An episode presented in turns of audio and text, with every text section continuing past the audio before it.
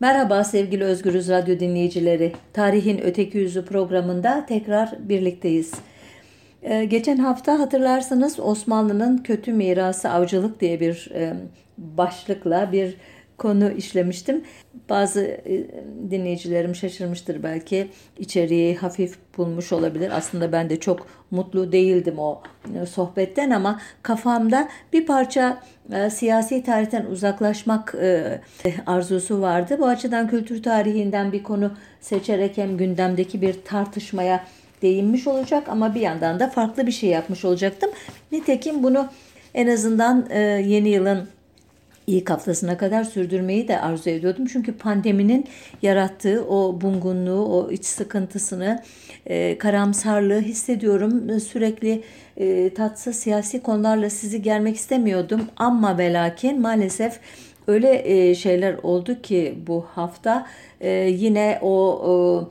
E, sert konulara dönmek e, ihtiyacı hissettim.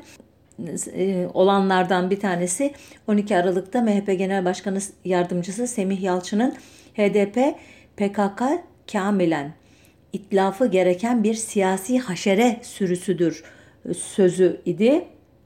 Bu sözün e, korkunç çağrışımları bir yana tepki gösterilmemesi de çok e, sarsıcı idi benim için.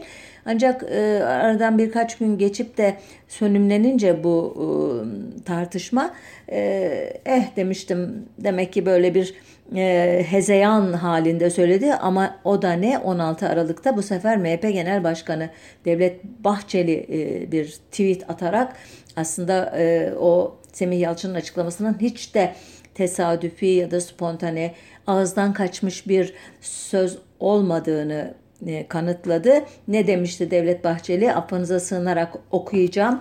Zehirli haşeratla mücadele milli haysiyete muhteşem hizmettir. Bölücülükle mücadele istiklalimize onur verici destektir. Artık seçenek kalmamıştır. Ya terörizm ya temizlik ya bölücülük ya da huzur her siyasi parti tarafını ve tercihini yapmalıdır. Bu e, açıklamalar gerçekten e, ürpertici. Neden? E, biraz tarihle uğraşan biri, hele de biraz hukuk bilgisi varsa bu kullanılan dilin soykırımsal bir e, içerik taşıdığını hemen fark edecektir. Soykırım sal diyorum.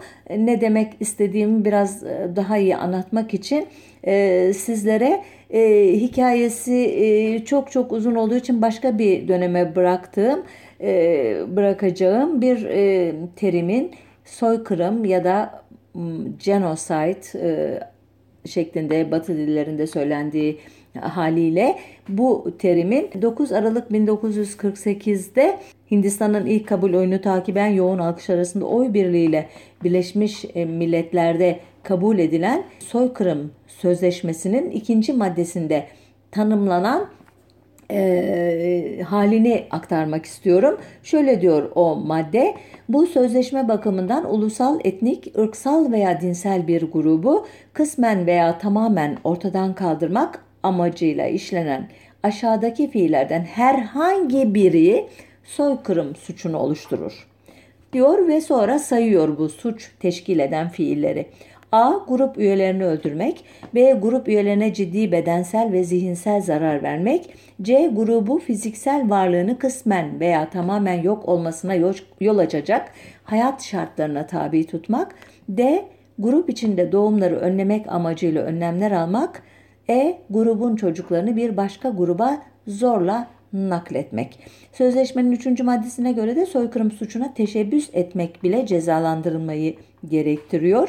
Burada dikkatinizi tekrar çekmek istiyorum.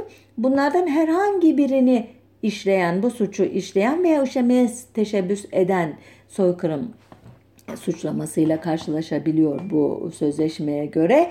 E, bazı ifadeler e, hani kapalı ya da kısa e, yazıldığı için soru işaretleri tarih boyunca doğmuş ama bunlara yönelik geniş bir içtihat külliyatı var. Mesela sayının önemli olmadığı gibi yani sayı şu sayı veya bu sayıda insanı öldürmek e, diye bir kriter yok.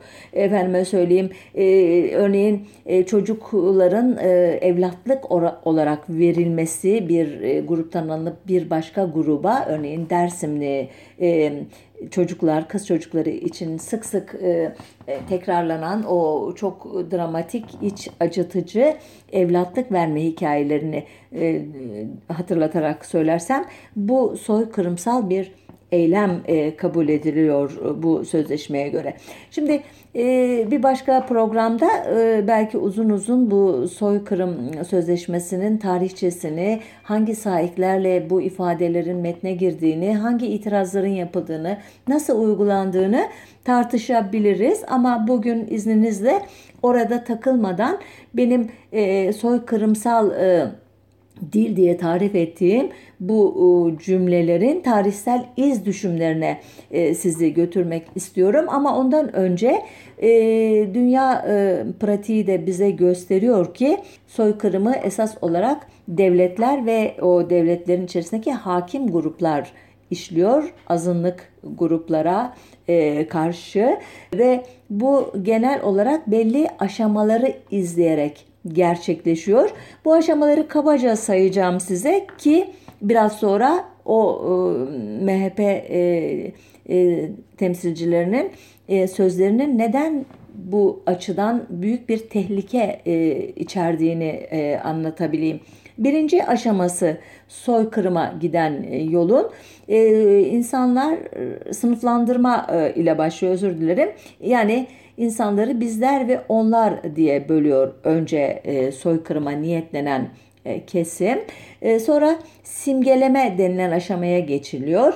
Burada nefretle biraz şekilleniyor bu e, kullanılan terimler elbette. İşte ilkeller, yontulmamış barbarlar, yok efendim e, dinsel sapkınlar, yok beşinci kol, sınıf düşmanları, karşı devrimciler, paganlar, zerdüşler biliyorsunuz bizde, yok ateşe tapanlar, yozlaşmışlar, içimizdeki İrlandalılar gibi bir sürü örneğini hatırlarsınız.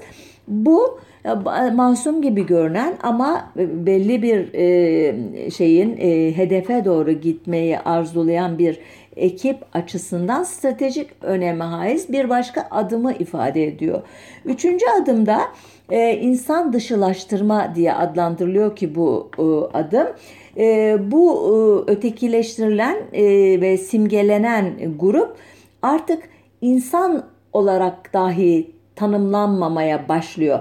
Örneğin o grubun üyeleri hayvanlar, parazitler, haşereler, böcekler veya hastalıklarla özdeşleştiriliyor. Mesela dahili tümörler diyor biraz sonra örnekleyeceğim.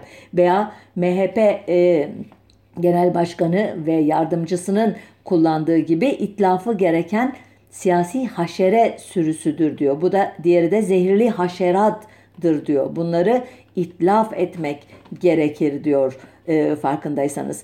Bu açıdan e, soykırım e, üzerine çalışan uzmanların yaptığı sınıflamada e, üçüncü aşamaya e, kadar e, gelinmiş olduğu görülüyor en azından bu iki aktör açısından.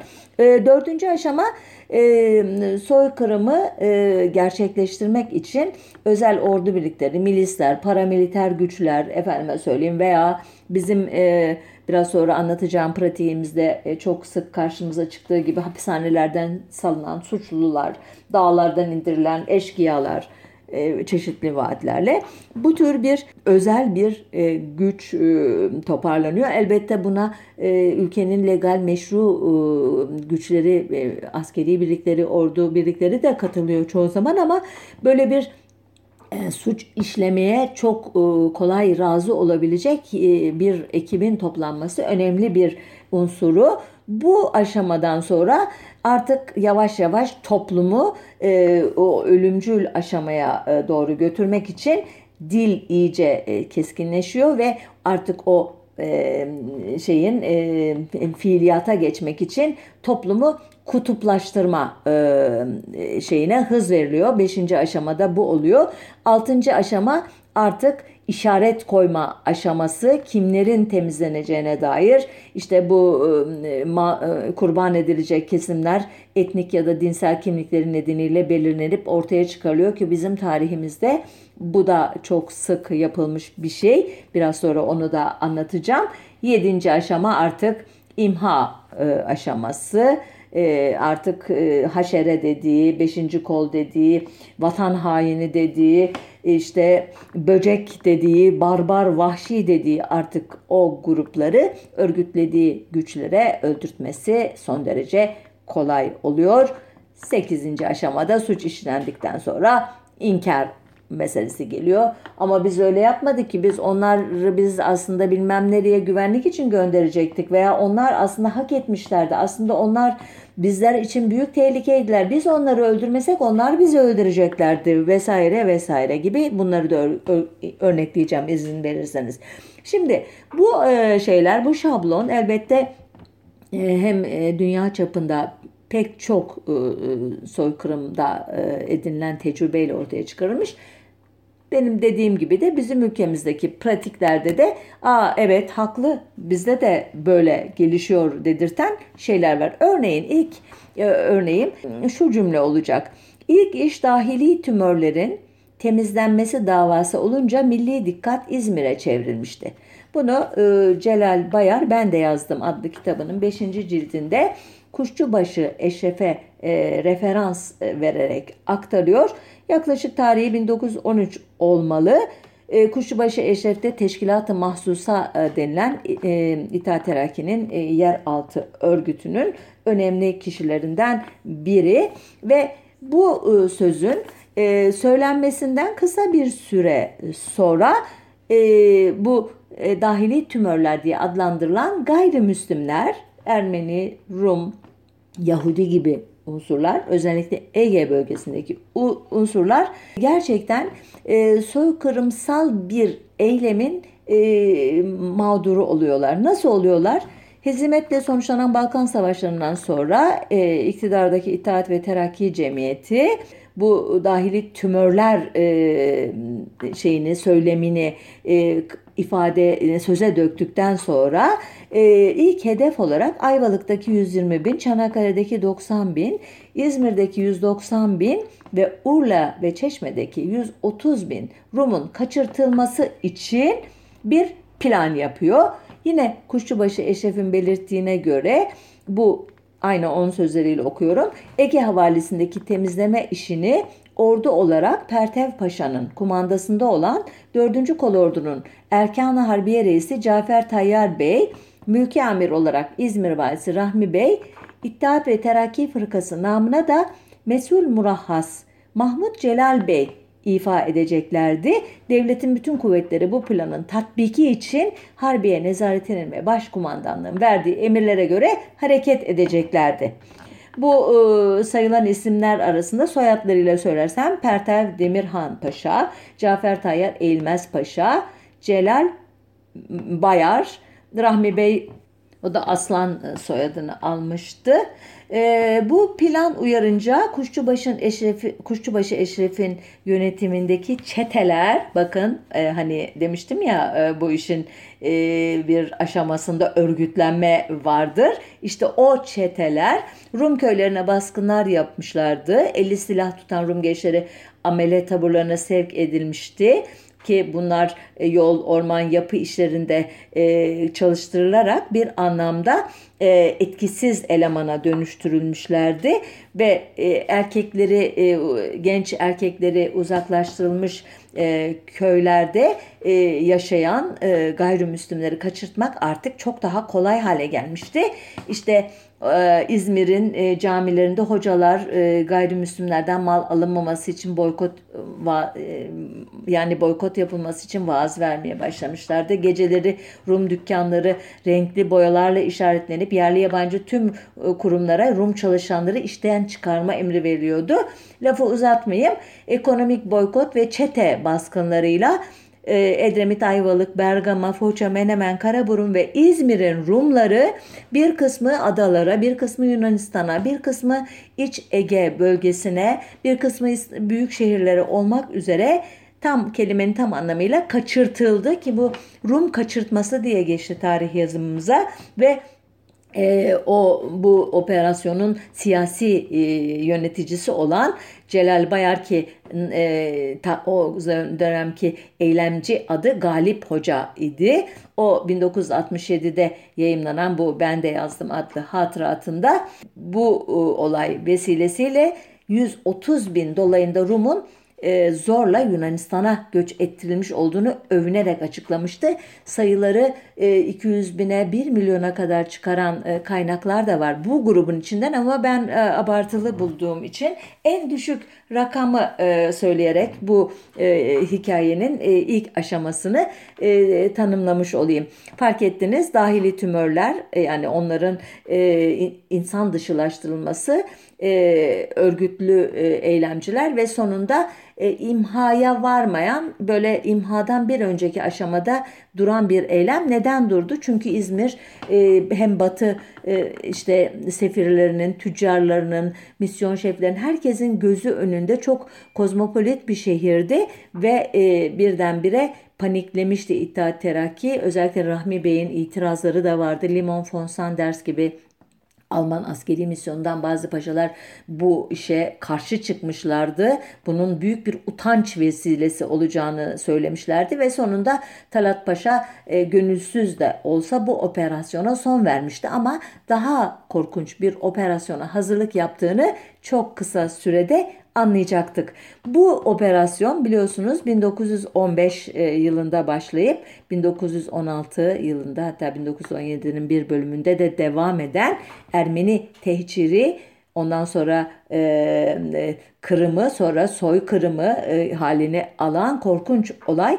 Bu konuda e, bu konumuzla ilgili olarak bu hani e, soykırımsal dil e, demiştim ya ona örnek olmak üzere bir e, anekdot seçtim. Aslında anlatacak çok şey var ama e, böyle e, her olaya bir parça değinmek istediğim için derinleşmeden ilerliyorum e, affınıza sığınarak. Bu e, e anekdot ya da anlatı Resimli Tarih Mecmuası'nın Temmuz 1953 sayısında gazeteci Salahattin Güngör'ün kaleminden e, yapı, e, yazılmış bir yazıdan. Selahattin Güngör İttihat ve Terakki'nin umumi katibi Mithat Şükrü Bleda ile bir söyleşi e, yapmış. Bu söyleşiyi aktarıyor bu haber. Şöyle diyor Bleda e, Güngör'e. Diyarbakır valisi Doktor Reşit Bey bir gün merkezi umumide beni ziyarete gelmişti. Kendisine ciddi bir lisanla siz dedim hekimsiniz ve bir hekim sıfatıyla can kurtarmakla vazifeli bir insansınız. Nasıl oldu da bunca masumun sürü sürü yakalanıp ölümün kucağına atılmasına sebep oldunuz? Doktor Reşit'in bana verdiği cevap şu oldu. Hekim olmak bana milliyetimi unutturamazdı. Reşit bir doktordur. Fakat dünyaya bir Türk olarak gelmiştir. Diyarbakır'da Ermenilerin ne tür vaatlerle el altından nasıl zehirlenip refah içinde yaşadıkları, bu memlekete karşı ne korkunç bir düşmanlık duygularıyla beslendiklerini benim gibi yakından tetkik etmek fırsatını bulmuş olsaydınız şimdi bana böyle hitaplarda bulunmazdınız. Doğu Ermenileri aleyhimize öyle kışkırtılmışlardı ki eğer yerlerinde kalmış olsalardı muhitlerinde canlı olarak bir tek Türk ve Müslüman bırakmayacaklardı. Birçoklarının sicillerini inceledim. Bunların evlerinde yaptığım araştırmada bir orduyu havaya uçurmaya yetecek kadar cephane vardı. Baktım korkunç ve müthiş bir teşkilatları var. Memleketin her tarafında dal budak salan teşkilatı olduğu gibi bırakırsak çok geçmeden Anadolu'da Türk'ü mumla arayacağız. Ya yani ya onlar bizi ya biz onları. Vaziyet bu merkezde olunca kendi kendime düşündüm. Hey Doktor Reşit ortada iki ihtimal var. Ya Ermeniler Türk'ü temizleyecekler ya da Türkler tarafından temizlenecekler. Bu iki ihtimalden birini tercih etmek zarureti karşısında uzun müddet tereddüt etmedim. Türklüğüm hekimliğime galebe çaldı. Onlar bizi ortadan kaldıracaklarına biz onları ortadan kaldırırız dedim. Şimdi dikkat etmişsinizdir bir e, olay sonrası yapılmış bir konuşma bu onu da söyleyeyim önce 1918 e, 17 18 olabilir yani Ermeni e, soykırımı tamamlanmış. Doktor Reşit ve benzerleri itilaf devletlerinin e, zorlamasıyla e, e, tutuklanmışlar ve yargılanmak üzere Bekir A e, koğuşuna konmuşlar. Neden? Çünkü ikinci özür dilerim Birinci Dünya Savaşı'nın Osmanlı Devleti ve müttefikleri kaybettikleri için artık itilaf devletlerinin savaş döneminde işlenen suçları soruşturmasına karşı koyacak bir güçleri yok. Şimdi bu e, konuşma e, bir parça daha devam ediyor. Bileda'nın e, anlatısından hemen sona geçerek tam anlamıyla bu insan dışılaştırmanın örneği olan şu cümleyi okumak istiyorum size. Biraz evvel diyor Doktor Reşit ki gerçek doktor yani bu hani felsefe doktoru bilmem ne doktoru değil doktor doktoru tıp doktoru kendisi hekim e, Bileda'ya şöyle diyor biraz evvel bana bir hekim olarak nasıl cana kıydığımı sormuştunuz İşte onun da cevabı Ermeni eşkıyası bu vatanın bünyesinde musallat olmuş bir takım zararlı mikroplardı. Hekimin bir vazifesi de mikropları öldürmek değil midir?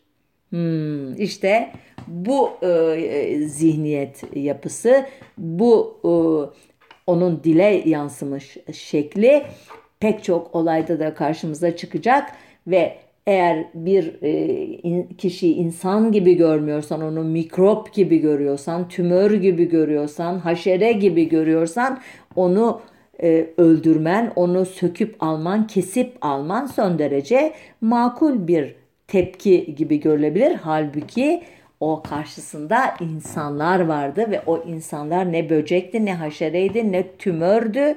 Eğer politik olarak sorunlu gördüğün, sana ihanet ettiğini düşündüğün, zorluk çıkardığını düşündüğün, isyan ettiğini düşündüğün gruplar, kişiler, örgütler varsa onları o geniş Ermeni toplumunun içerisinden ayırarak e, cezalandırma hakkına sahiptin.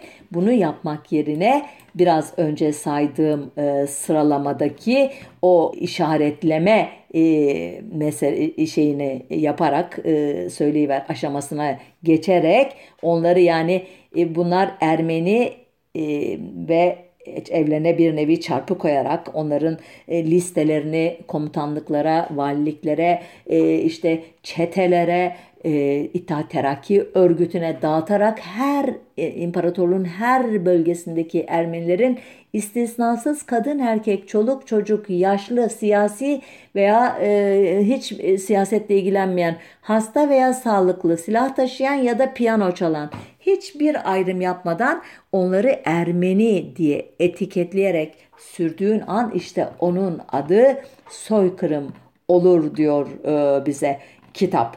Başta da dediğim gibi e, sözleşme e, rakamlarla ilgilenmediği için ben de rakamlar konusuna hiç girmeyeceğim. Ancak resmi Türk tarihçilerinin en mütevazı verdiği kurban sayısı bile 300 bindir ki bu sayıyı 800 bine 1 milyona 1,5 milyona çıkaran kaynaklar vardır. Sadece e, herkesin hani itiraz etmekte zorluk çekeceği bir e, kaynağı e, atıfta bulunarak bu bölümü de tamamlayayım. 1928'de Genelkurmay Başkanlığı'nın bir belgesinde şöyle yazıyor. Anadolu bu mağda vilayeti şarkiye Müslümanlarından savaş işlemleri yüzünden veya mülteci olarak 500 binini kaybetmiştir. Yani Müslüman kayıp 500 bindir diyor özetin özeti. 800 bin Ermeni ve 200 bin Rum da katl ve tehcir yüzünden veya amelet taburlarında ölmüştür diye devam ediyor. Etti mi 1 milyon e, 800 bini Ermeni 200 bini Rum olmak üzere katl dediği katliam, öldürme, tehcir e, uğradıkları o e, şeyde e, yol boyunca uğradıkları açlık, saldırılar, hastalık, yorgunluk gibi bir sürü neden ve sonuçta amele taburları andım geçtim. Bir başka programda uzun uzun e, konuşuruz. Gerçekten korkunç bir e, uygulama şekli. Bu e, bölümü de böyle bitireyim. Yani soykırım sal bir dil kullanılmaya başlandığı zaman arkasının nasıl geldiğini tabi en e, dört başı mamur olarak gösteren örnek 1915-16 e, Ermeni soykırımıdır. Hani buna adına soykırım mı demeliyiz, katliam mı, mukatele mi tartışmasını defalarca yaptığımız için hızlıca geçiyorum. Bir başka soykırımsal dil kullanımı ve eylem arasındaki ilişkiyi göstermek açısından bir örnek daha aktarmak istiyorum izninizle. 19 Mayıs 1919'da 9. E, Ordu müfettişi sıfatıyla Samsun'a ayak basan Mustafa Kemal'in esas görevi artık iyi biliyoruz bunu mütarekeyi tehlikeye düşüren Pontus e, bölgesi diye tarif edilen coğrafyadaki Türk ve Rum çeteleri arasındaki çatışmaları sonlandırmaktı. Özel olarak Türk çetelerinin e, Rum köylerine saldırması itilaf devletlerinin e, işte kaşlarının kalkmasına neden olmuştu. Padişah da bunu bahane ederek başka yerleri de işgal etmelerinden hatta İstanbul'u işgal ederek hanedana, saltanata da son vermelerinden endişe ettiğini söyleyerek Mustafa Kemal'i böyle bir misyonla e, görevlendirmişti. Konunun bu bölümünü başka bir sohbette anlattığım için e, hızlıca geçtim.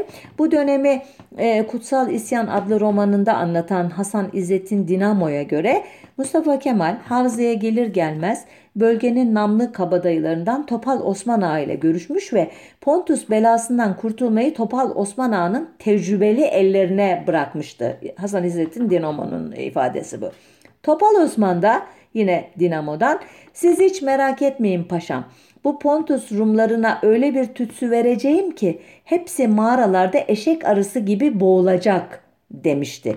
Evet buyurun bir insan dışılaştırma örneği daha eşek arısı gibi e, tahayyül etme, öyle tanımlama e, muha, şey yapılan, hedeflenen, imhası hedeflenen grubu ki bundan önceki aşamaların başka dönemlerde geçtiğini anlıyorsunuz. Hemen üçüncü aşamadan başlıyor bu anlattığım hikayeler ki bunun öncesi var elbette ta 1900 e, Onlardan itibaren Ermenilerle, Rumlarla ilgili İttihat Terakki'nin temsil ettiği Türk milliyetçiliği e, arasında biz ve onlar ayrımının başladığını e, çeşitli vesilelerle anlatıyorum. Bu e, programda 3. 4.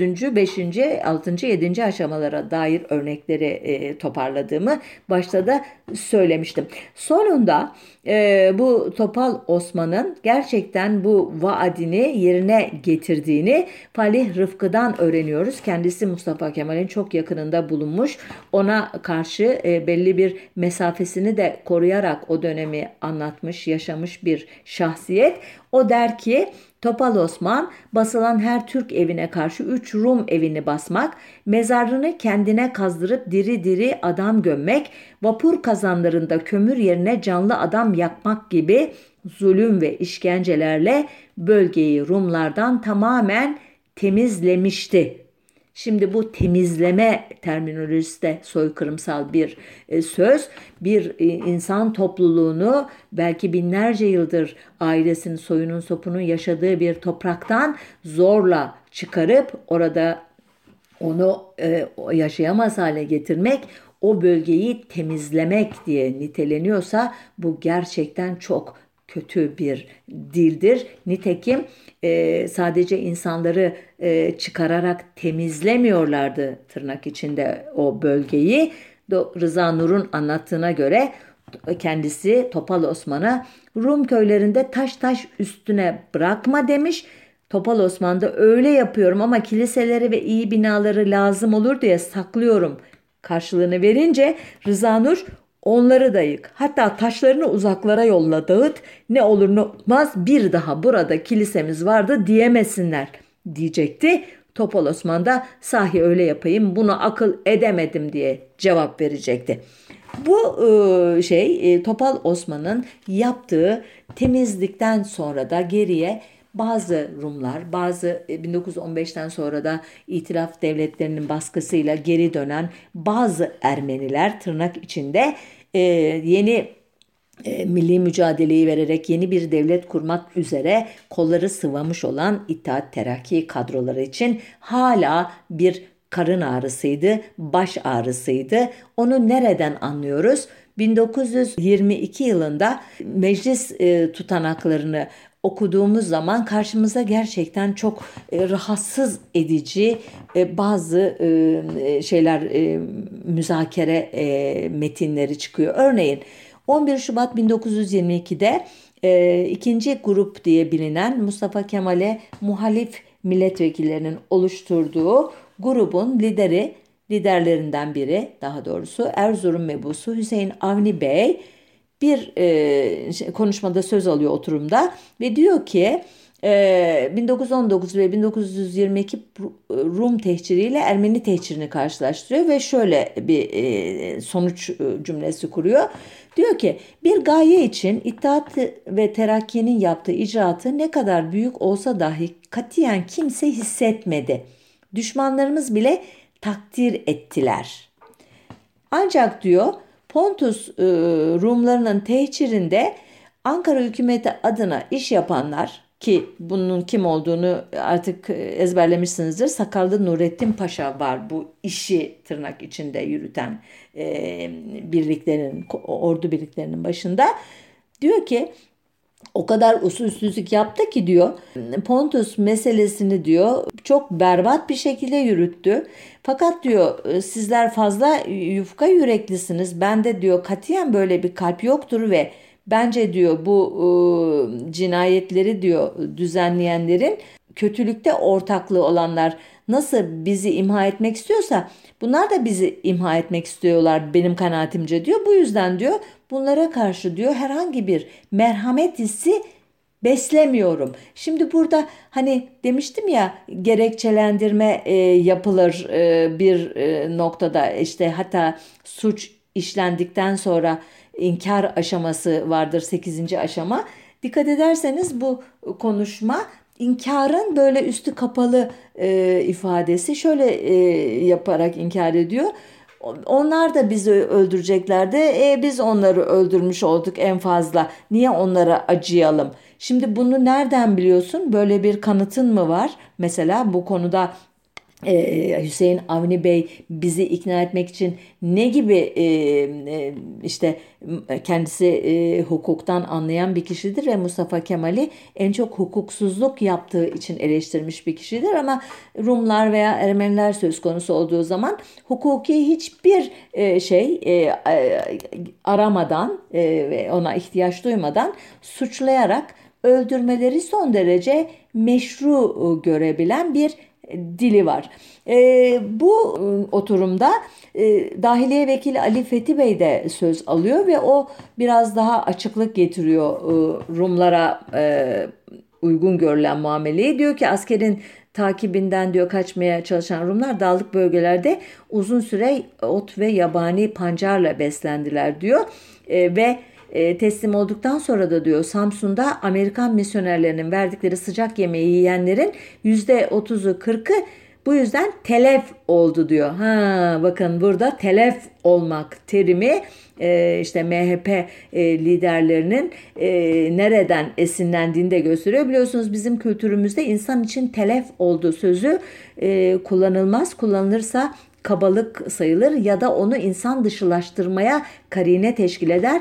Telef e, olma sözü esas olarak hayvanlar için e, e, kullanılan bir deyimdir. Bu e, minvaldeki tartışmalardan biri 10 Haziran 1922'de e, yapılıyor e, mecliste. Bu sefer Maliye Vekili Hasan Fehmi Bey söz alıyor ve e, Pontuslu Rumların 1915'teki Ermeni tehcirine şahitlik ettikleri için direniş gösterdiklerini söyledikten sonra şöyle devam ediyor.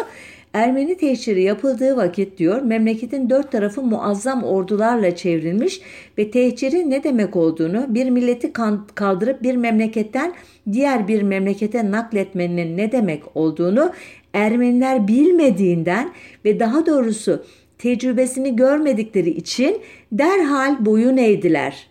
Ve bu yüzden diyor tehcir kararı birden tatbik edildi. Halbuki diyor Pontus meselesi diyor biz bunu halletmeye kalktığımızda diyor onlar iki sene evvelden diyor silahlanmış dağlarda kırlarda her türlü e, vasıtaları diyor hazırlamışlardı diyor. Biz müdafaa halinde bulduk kendimizi. Şimdi bu konuşma aslında bir analize e, e, tabi tutmaya bile gerek olmayacak kadar açık. Ne diyor? Ermenilerin haberi yoktu diyor. Dünyadan habersizdiler. Biz onları Ketenpere'ye getirdik hiç ne olduğunu anlamadan e, bulundukları yerlerden çıkardık diyor. Bu yüzden de diyor boyun eğdiler bize diyor.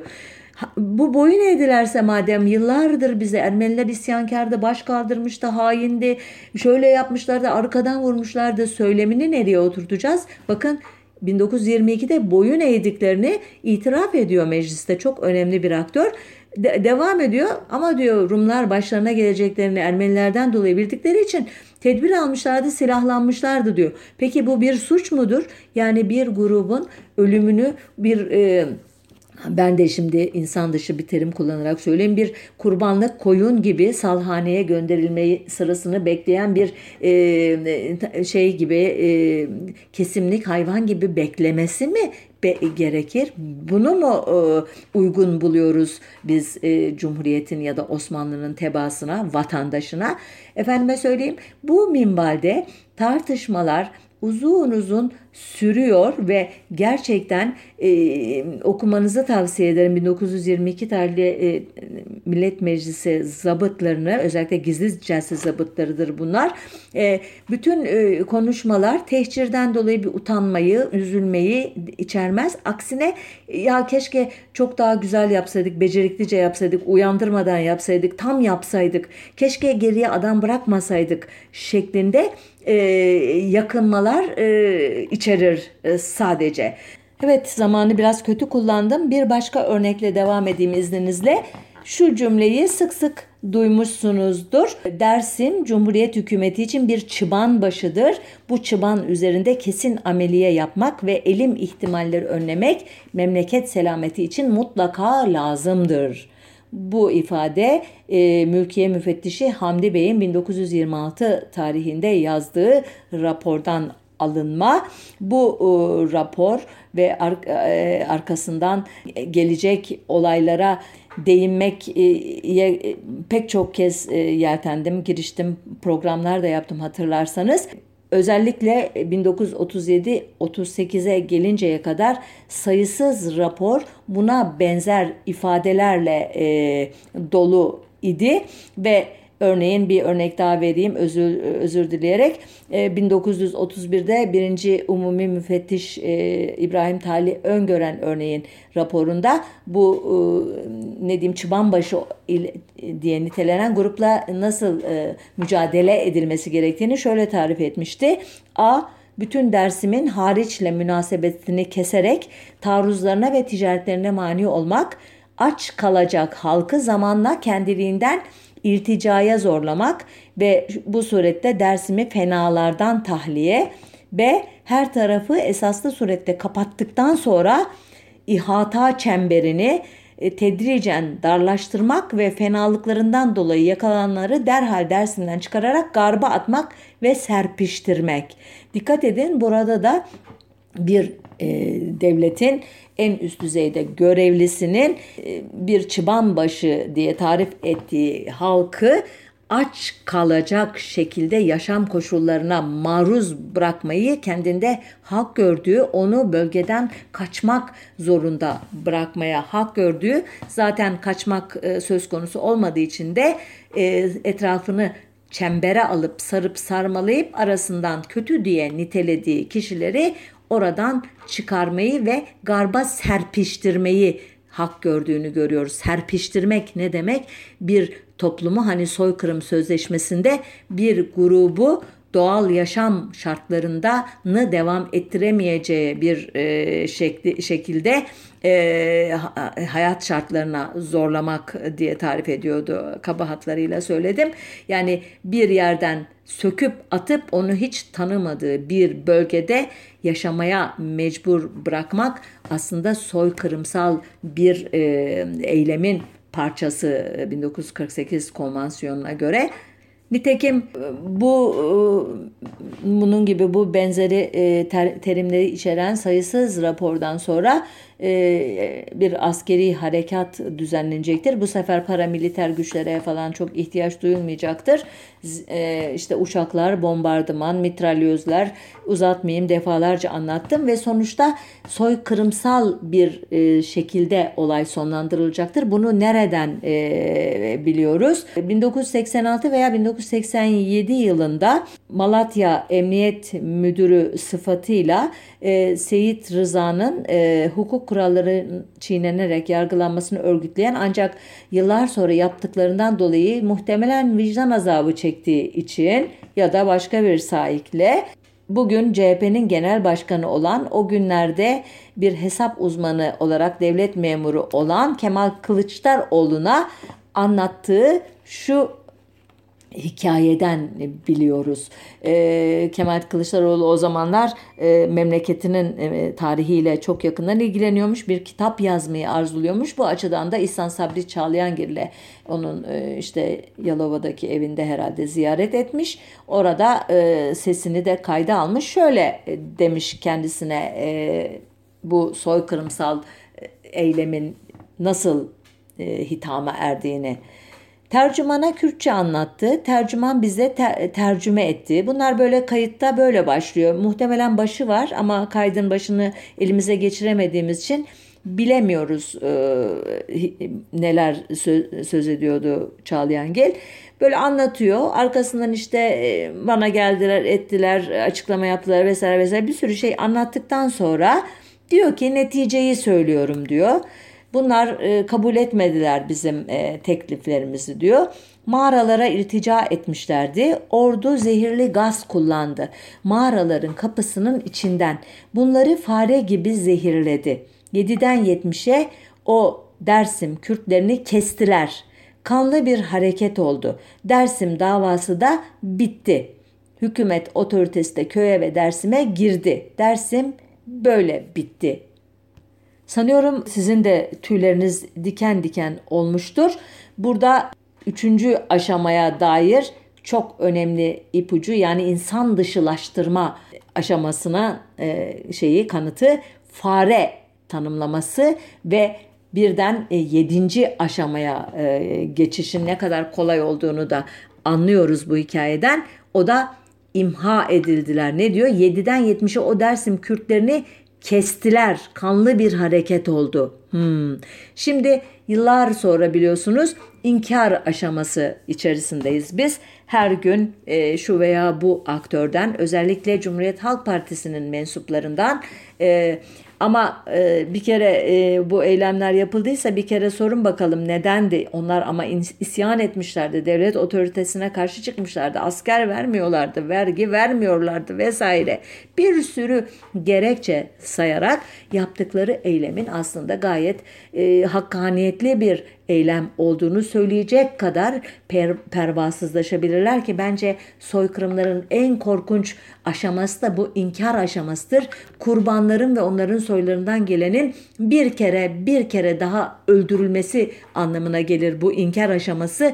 Hiçbir zaman o ızdırap bitmez. Sürekli e, suçlanarak ataları, babaları, dedeleri onların fareler gibi zehirlenmeye müstahak gruplar olduğu konusu genç kuşakların da beyinlerine nakşedilir ve gerçekten büyük bir acı e, damarlarında dolaşmaya başlar kurban gruplarının.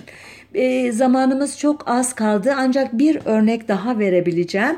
O da e, 1950'de iktidara gelen Demokrat Parti'nin e, başlangıçta e, tek parti döneminin yaralarını sarmak için Kürtlere bazı e, ne diyeyim mavi boncuk diye tabir edilecek ya da havuç diye tabir edilecek e, vaatlerde bulunduğunu, e, nispeten liberalleşen bir ortamda ilk kez Kürt entelijansiyasının artık bazı gazetelerini çıkarmaya başladığını, işte kendi aralarında e, üniversite öğrencileri başta olmak üzere entelektüellerinin, münevverlerinin örgütlenmeye başladığını ve artık Kürtlük bilincini e, bir önceki kuşaktan farklı bir şekilde dile getirmek üzere faaliyetlere geçtiğini biliyoruz. Ancak e, bu e, ne diyeyim görece e, özgürlükçü ortam çok kısa sürecek ve 1957'den itibaren e, eski e, bakış açısının egemen e, olmasıyla Kürtler için sıkıntılı günler başlayacaktı. İşte bu sıkıntıların zirveye çıktığı yıl 1958 oldu. 14 Temmuz 1958'de Irak'ta e, bir e, darbe ile Kral Faysal'ın devrilmesi ardından e, epeydir Sovyetler Birliği'nde sürgünde olan e, Molla Mustafa Barzani'nin e, Irak'a dönmesi, ona e, bir otonomi sözü vermesi darbeci e, generalin, Kürt asıllı generalin e, Türkiye'de kaşların kalkmasına neden olmuştu. E, ve ilk kez e, Kürtlerle ilgili o soykırımsal dil işte bu olaylardan sonra canlandı yeniden. E, Ferzende Kaya'nın Mezopotamya sürgünü Abdülmelik Fırat'ın Yaşam Öyküsü adlı kitabından okuyacağım e, bir bölüm. Bu e, kitaptaki e, anlatılar e, Abdülmelik Fırat tarafından e, Ferzende Kaya'ya aktarılmış. Abdülmelik Fırat da bu anlatacağı olayın kendisine Yassıada'da e, Demokrat Parti'nin e, önce işte e, önemli adamı e, Dışişleri Bakanı Fatih Rüştü Zorlu tarafından bizzat e, kendisine anlatıldığını söylüyor. Şöyle e, diyor okuyorum. 49'lar tutuklan 49'ların tutuklanmasından önceki günlerde ki burada bir parantez açmam lazımdı özür dilerim. E, ee, 49'lar e, diye bilinen bir ünlü davadan söz ediyor. Bunu hatırlarsınız e, Demokrat e, Parti ve 27 Mayısçıların e, Kürt politikaları başlıklı programda uzun uzun anlatmıştım. Devam ediyorum. O günlerde Reisi Cumhur, Başbakan, Dışişleri Bakanı, İçişleri Bakanı ve Genelkurmay Başkanı toplantı halindedirler. Konu Kara Kuvvetleri Komutanı Cemal Gürsel Paşa'nın Doğu ile ilgili raporunun konuşulmasıdır. Özet olarak Kürtler silahlanmışlar, devlete baş kaldırabilirler. Tedbir olarak 5000 veya 2500 kişiyi toparlayıp imha edelim veya kamplarda alıkoyalım fikri tartışılıyor. Fatih Rüştü Zorlu görüşlerini şöyle dile getiriyor. Biz Batı demokrasisini kabul etmiş bir ülkeyiz. İnsan hakları beyannamesini imzalamış bir devletiz. Devletimizin kolluk görevlileri ve yargı mercilerimiz var. Suç işleyen vatandaşları yargılayıp cezalandırabiliriz ama hukuk dışı bir uygulamaya asla razı olamam.'' Zaten bu halimizde bile batıya durumumuzu zor izah edebiliyoruz dedi. Bunun üzerine Adnan Menderes de kendisini destekleyen bir konuşma yaptı. Ancak reisi Cumhur Celal Bayar raporu raporu komutanımız yazmıştır. Ya bu raporu inanıp uygulayacağız veya inanmayıp Kara Kuvvetleri Komutanını görevden alacağız dedi. Şimdi böyle e, böyle kibar kibar anlatıyor tabii e, e, Abdülmelik Fırat. E, işte alacağız, asacağız, edeceğiz diyor ama sanki bunlara böyle çok da inanmamış gibi. Çünkü kendisini anlatan kişi Yassıada'da ya ölümcül bir davanın e, şeyi e, zanlısı ve nitekim idam edilecek biliyorsunuz. Elbette ki e, biz asalım dedik, keselim dedik, ben de onayladım diyecek değil. O inkar ediyor muhtemelen. Abdülmelik Fırat da sağ tandanslı, muhafazakar tandanslı biri olduğu için itibar ediyor onun dediğine. Ama ve lakin daha sonra neler oluyor? Bir 49'lar e, davası 27 Mayıs e, 1960 darbesi yapıldığı halde bile e, afla sonuçlanmıyor. 1965'e kadar sürüyor.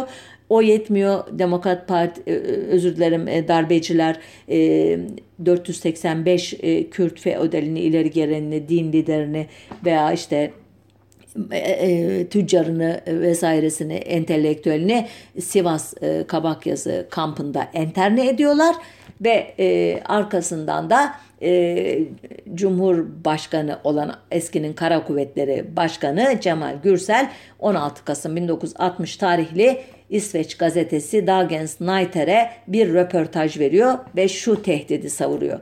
Eğer yola yordama gelmezlerse dağlı Türkler yani onun diliyle Kürtlere böyle diyor. Rahat durmazlarsa ordu şehir ve köylerini bombalayıp yıkmakta tereddüt etmeyecektir. Öyle bir kan gölü olacaktır ki onlar da ülkeleri de yok olacaktır.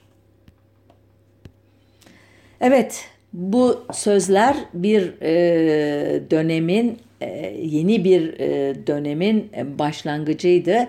Belki bir daha bu kadar açıklıkla imha etme e, niyeti veya tehdidi savrulmadı ama nelerin yaşandığını çok iyi biliyoruz. Özellikle 1990'larda 2000'li yılların başına kadar olan süreçte Kürtlerin payına düşenin kan, gözyaşı, sürgün, imha, öldürme ve e, son, e, belki sonsuza kadar sürecek travmalar olduğunu hepimiz e, e, bizzat gördük. Bir tarihçinin anlatmasına e, gerek yok e, onları e, ve e, demiştim ya bu kadar açıklıkla ifade edilmesi e, artık e, ona cesaret edilemiyordu. İşte başa dönersek e, MHP Genel Başkan Yardımcısı ve Genel Başkanı'nın 12 Aralık ve 16 Aralık'taki açıklamaları bana eyvah ba, bambaşka bir e, makasa girdi Türkiye dedirtti. Çünkü ilk defa bu kadar açık bir nefret ve soykırımsal bir niyet içeren cümlelerle Kürtler ele alınmıştı. Hatırlıyorsunuz kamilen itlafı gereken bir siyasi haşere sürüsü ya da zehirli bir haşere sürüsü olduğu için onları temizlemek gerekir diyen bir zihniyette karşı karşıyaydık. Umarım yanılıyorumdur. Umarım bunlar retorik e, e, tehditler olarak kalır. Ama e, 19 Aralık 26 Aralık 1978 tarihleri arasında Maraş'ta yaşanan katliamın da 42. E, yıl dönümünü idrak ederken e, yine de e, çok uyanık olmak, tarihi çok eleştirel bir süzgeçten geçirerek bu tür işaretleri doğru okumak ve önlem almak herhalde hepimizin görevi diye düşünüyorum. Burada nokta koyayım izninizle. Tatsız bir konuyla sizleri e, yeterince e, yordum belki de. E, inşallah haftaya daha e, yumuşak bir içerikteki sohbetle yeni yıla doğru kanat açarız. E, ümitli olmak için e, nedenler yaratırız kendimize. Evet, sağlıcakla kalın diyorum. Haftaya bir başka konunun öteki yüzünde buluşmak üzere. Hoşçakalın.